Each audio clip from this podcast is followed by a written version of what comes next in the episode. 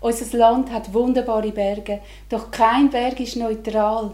Wir wollen als Bergclub sehen, wie Gottes Herrschaft aufgerichtet wird in unserer ganzen Nation. Wenn Christen Verantwortung übernehmen, betet für die Regierung, für die Medien, für die Schulen, die Wirtschaft, die Kunst und so weiter, dann hat das einen enormen Einfluss. Wenn wir den Namen von Jesus Christus anbeten auf unseren Bergen und ihn erheben und beten für unsere Nation, wie kraftvoll ist das?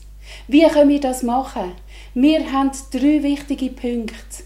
Und das ist Loben, Segnen, Rufen.